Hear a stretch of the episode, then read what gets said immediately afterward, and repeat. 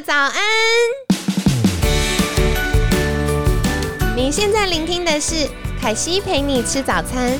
本集节目由好时好时提供，每天十分钟陪你吃早餐，聊健康。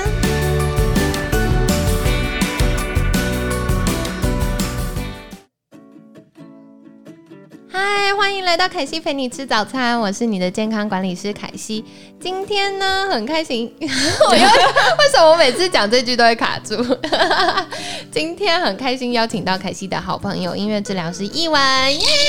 耶！那真是把我的乐器拿来做的非常的各种。淋漓尽致，英文就是眼神死，因为在我们就是中间对稿的时候呢，我一直很想玩他的乐器，然后他一直要极力阻止我，就是一个过动的小孩的状态。哎，过动不是这样，过动不是 还没有到这种程度。对对对，不太一样。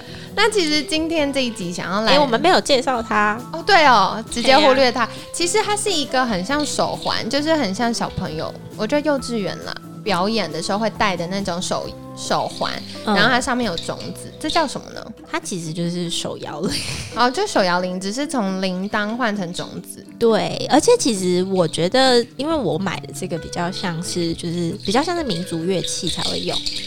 对，哦，它实际上面是各个，就是它是真的是用种子做的，然后它其实是，其实我自己想象的是，就有那种非洲鼓，然后大家在打那个非洲鼓的时候，可以有那个，哦对。就会有那个不同的声响。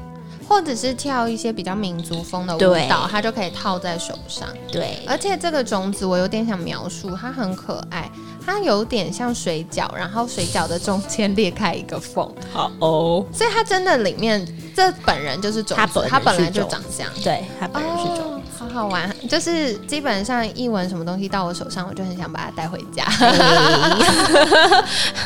好好好，一直要看我的东西。一直很想看。好啦，然后今天这集的重点就是，嗯，想来问问，音乐治疗就是听音乐吗？因为我觉得，呃，常常会听到大家有这样疑问。然后另外一个是凯西在 YouTube 清单上 发现一些很有趣的事情，比如说有一些清单，哦它就会跟你说，疗愈音乐对，哎呦，这个嗓音实在太疗愈了。哦，那是可以的。对，然后或者是他会跟我们说，呃，启动你的脑波，帮助你潜能开发，或者是帮助你工作效率提升，嗯或者是帮助你助眠。不吃了一下，对，那个译文是不是来跟大家分享一下你的看法？嗯，也不是我的看法啦，就是 有点惊恐了一下。就是呢，这其实呢不是说它完全是错的，为什么突然就是改变语调？因为因为就是怕大家就觉得说，哎、可是有就是嗯，对啦，因为我自己习惯不喜欢就是太尖锐，对，然后还有就是，其实它其实有一定的就是原理基础，就只嗯是大家很容易不小心自我的可能以讹传讹之下，就会有一些想象。因为我觉得，嗯、印象最深刻的就是莫扎特。像以前，嗯、我看过人家说，就是如果听莫扎特的话，会工作效率比较好，然后比较聪明。啊，又不吃了，是不是？然后另外是，如果想要放松，就要听贝多芬，就会比较安静。拜托，如果你听贝多芬第五号交响曲，就是传说中的命运，你会放松吗？完全不会 超醒的，噔噔噔噔，你就会呃。而且而且，贝多芬在做那一首的时候，他整个就是心情很不好，然后在那边就是命运来敲门。你觉得想说，你想到命运来敲门，你会觉得心情很放松？真吗？的。其实没有啦，就是那几个，就那时候莫扎特效应的那个心理学的 paper 呢，它其实是在，就是他其实结论跟后来大家就是想要拿来用的那个其实有点不太一样。哦，就是人家那个个 paper 其实有做好，他其实意思是有点像是，就那些人听莫扎特是让他们放松，对就让他觉得心情愉悦。就只是因为莫扎特本身他自己的，嗯，他大部分的曲子是蛮大调系列，就莫扎特的那个风格，对，所以很华丽对奔放哎，啊，他也没有到很华丽，就是嗯非常干净而且漂亮的声、嗯声音，然后所以大家可能就会觉得，哎、这个让我放松了。那可能有些人在那，就是刚好他做 paper 的那一群实验的人，刚好都还蛮喜欢莫扎特的，所以当他放松他，脑心情愉悦，可能脑内就分泌什么多巴胺什么鬼的。对，然后所以他们在后续的测验的时候就做的比较开心，然后他就感觉那个测验的分数就比较高。哦，所以搞了半天，其实莫扎特效应这件事情，是因为刚好他们找的这群受试者喜欢莫扎特。对啊，就是如果你找一个音乐系的人，然后他刚好就主专攻莫扎特，他一定可以笑。压力超大，对立刻弹起就是就像比如说我自己有一阵子很好笑，就是就是去什么咖啡厅，然后或者什么放松的时候，嗯然后就咖啡厅只要一播贝多芬的，有一阵子大家很喜欢，不知道为什么很常听到，不知道是我自己就是撞到什么月月晕效应，就是很奇怪，就是我一直听到贝多芬的，就是那个悲怆奏鸣曲，嗯，然后又很长，那个第三乐章、第一乐章轮着放。然后呢，因为本人我两个都会弹，所以我一听到那两个曲子，我整个就是。因为我马上就可以，我可以唱，跟着那个一起唱他整个乐句，哇，所以就是他在那边那边噔噔噔，然后我就在那边啊，我手就开始动了。是 因为我自己主修钢琴，然后因为钢琴是一个肌肉的那个对记忆，所以我手就可以一直跟它下去，那根本不放松啊。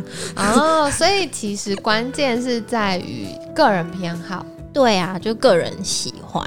嗯，所以其实我觉得这是很好的提醒啦，因为网络上有一些歌单，你听起来就是觉得超消沉的，就完全无法提振你的呃工作效率。但是它的名称上就会说，因为它的音乐什么什么设计，所以是在什么什么播。你看你又不吃，没有说它是错的啦，可是就是人脑其实是一个很复杂的东西，然后人的心情也是一个很复杂的东西。所以没有办法一体适用。对啊，因为像如果我一直在听这种古典乐，然后特别是我弹过的，然后在工作的时候，我完全没办法专心，嗯因为我很容易就跟着去，对，就是去想那个，你就会想后面的音乐，对然后或者你的手指就开始动。对，超级分心我。哦，有道理耶。对啊，所以就是这种，其实这种脑波不是说它就是错的，就只是大家要找一下。对啦，有的时候其实呃研究做出来的结果是一件事情，但是适不适合自己因为其实很好玩，这件这个这一系列的研究还有后续，就是哦后续大家也是做了各种不同的音乐。然后就发现，其实有一些好像也一样啊。那是不是要从莫扎特效应换成贝多芬效应，或者要什么西贝流士效应，就每一个都来一个？就是看你爱听什么。对啊，其实有些人又喜欢雷鬼，那不就听雷鬼也很开心吗？其实我觉得这件事可以衍生到另外一个议题，就是胎教。因为我后来发现，很多时候，嗯、妈妈们在怀孕的时候，希望宝宝情绪比较平稳啊，或者是哎又扑哧了，就是可能呃宝宝情绪比较平稳，或者是哎听说某一些音乐可以刺激宝宝大脑神经元的连接，所以宝宝出生会比较聪明。哈。其实这个神经元连接，其实呃，我自己本身有开始在看一些研究啦，但是我也不好就是说我，就是因为我还没有到很专家的部分。但是其实音乐有时候它的确会刺激，因为它是一个听觉刺激，差点要讲英文，就是听觉的刺激，paper 都是英文。对对对，然后就是听觉的刺激。那还有一些就是，比如说我自己在之前在英国的一个神经复健中心在做的时候，我们也是利用音乐会建立一些 bypass，就是一些嗯。通道，就是对。当他脑受损，哪些脑区受损，对，我们一些呃原理上可以建立一些就是一些通道，让他可以恢复部分的功能，这是是有的。对。可是它其实非常仰赖，就是不止听觉刺激，还有不同的就是各种多重的嗯。刺激。就是我那时候还要帮个案，就是让他打鼓，然后还要让他打在鼓点上，然后他还要唱，就是各种不同的就是刺激，让他去建立这个东西。因为脑没有那么简单的就长出来。对，所以其实就像译文说的啦，我觉得呃因人而异，还有根据喜好做调整，其实是蛮重要的。对，嗯那再来的话，如果日常生活当中，我们希望为自己建立一些听音乐的歌单，嗯译文有没有什么样的建议呢？我觉得就就就非常放松的平常的时候就不要只听一些，就是嗯，就是多一点你就多，听嘛，就是多听各种不同的。当然，你也会就是，其实你听多，就有点像我们在做治疗的时候，我们一开始不会就限制说你只能做这个，我们一开始就会把乐器通通摆出来啊，嗯所以一开始会很开心，各种乐器 各器。种对，很适合凯西。对，尤其有一些，比如说一些小朋友，比如说自闭症的小朋友，他们一开始我们也是全部摆出来，因为我们不，因为每个自闭症小朋友他的点都不太一样。对，偏好不同。对，然后我们就会统统摆出来，就是他就会开始试。那这个试的过程也很重要，就是他是去探索。那可能你探索之后发现，哎、其实我觉得鼓超吵的，或是刚刚嗯刚刚那个手摇铃超吵的，或者你就是喜欢那个声音，对，那你就会平常的时候就可以就是拿来就是玩耍一下或者什么。所以就是一样的道理，就是当你在听歌的时候，就是非常当你非常放松，还没有特别什么情绪的起伏的时候，你就可以放松的去听不同的歌。嗯然后或者是比如说你就是听听听就觉得哎。比如什么有一阵子很红什么 Baby Shark，就是让你很烦躁，嗯就是不要再听它。小朋友，Baby 制作人 Shark，已经跳起来了对对对对对对啊，有一阵子我真的是超洗脑的。然后我英国同学在那边唱 Baby Shark，对对对，我就啊好可爱。超烦。对啊，像这种，然后就是让他非常放松的去听各种的东西。然后，当你今天比如说真的心情不好，或者是你今天失恋了，你真的要听梁静茹的或者是什么的，你就可以来听。嗯对，然后大家就会说，啊，可是失恋听梁静茹会哭爆，那就哭啊。不是、啊哦重点是，好啦，你今天摔倒受伤，你手臂脱臼了，你讲的好很严重，脚手臂脱臼，你会不会哭？会啊，因为很痛啊。可是你今天失恋，有人伤了你的心，哎，你的心碎了耶，那你为什么不哭啊？嗯对啊就是。那其实有时候，有时候因为像我们一般的成人，可能就会觉得不行，社会的熏陶下，我不可以哭，就是怎么之类，就会压得很下面。那音乐有一个方，就是音乐有一个功能，就是它会去去去呼应你的情绪，然后去对 enforce 这件事情，对然后你就会爆哭。对，那其实是好的，它就是一个疗疗伤的过程。因为你要接受你的情绪啊，你对要你要让它出来，你才会去接受它，面对它，然后嗯，要不要放下它再说啦。认真说，真的，其实因为有些人就会觉得为什么我放不下，可是啊，它需要时间啦，不用那么逼自己。其实有时候可能时间过了也不一定放得下，也就让他这样吧。因为这件事情也呃对，就是总之就是不用逼着自己一定要怎样，就是非常顺应自然的。嗯，也是。好啊，非常感谢今天音乐治疗师一文的分享。刚刚一文其实提到几个凯西自己觉得蛮重要的地方啦，包含其实很多歌单不一定适合每个人，嗯它会根据呃每个人或每个时间或每个情境下的不同，然后。凯西自己觉得，如果在日常生活中，你为自己建立一些歌单，可是听的当下，你就是觉得，嗯，它没有符合我的情绪，其实可以换。对啊，对，特别是可能为了工作，然后为为了胎教，哦，对，为了胎教，很多妈妈都听自己超讨厌的古典乐，其实不用这样哎呀，不要讨厌古典乐了，自己对被戳了一下。因为一文跟凯西其实都还蛮喜欢听古典乐。啊对，当然关键是挑选自己喜欢的啦。